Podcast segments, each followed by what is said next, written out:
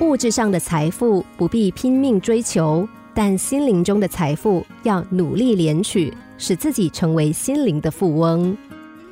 小赵用两块钱买了张彩票，没想到一下子中了大奖，他高兴极了。于是他请朋友们吃了顿大餐，又买了一辆新车，一有空就开着车兜风。很多人经常看见他吹着口哨在林荫道上行驶。他的车也总是擦得一尘不染。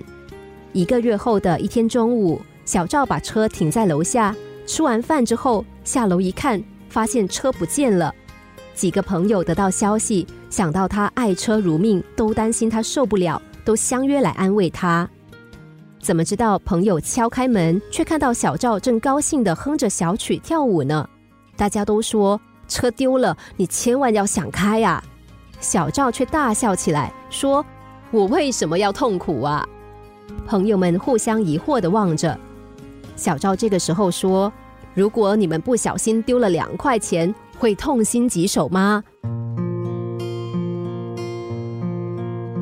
生活中，物质财富、精神财富的多和少是一个永恒的话题。两种财富都缺少的人是可悲的。有千万家产而没有精神财富的人也会很痛苦。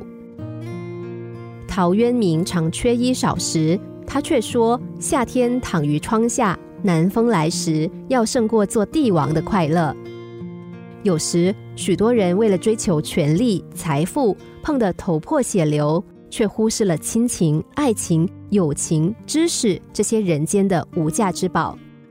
在我们所追求的所有东西中，幸福其实是最容易得到，也是最难得到的。世上不少人得到了许多出乎意料的幸运，却没有得到他所追求的幸福。我们不应该对意外的得失斤斤计较，应该把心思放在寻找真正的幸福上。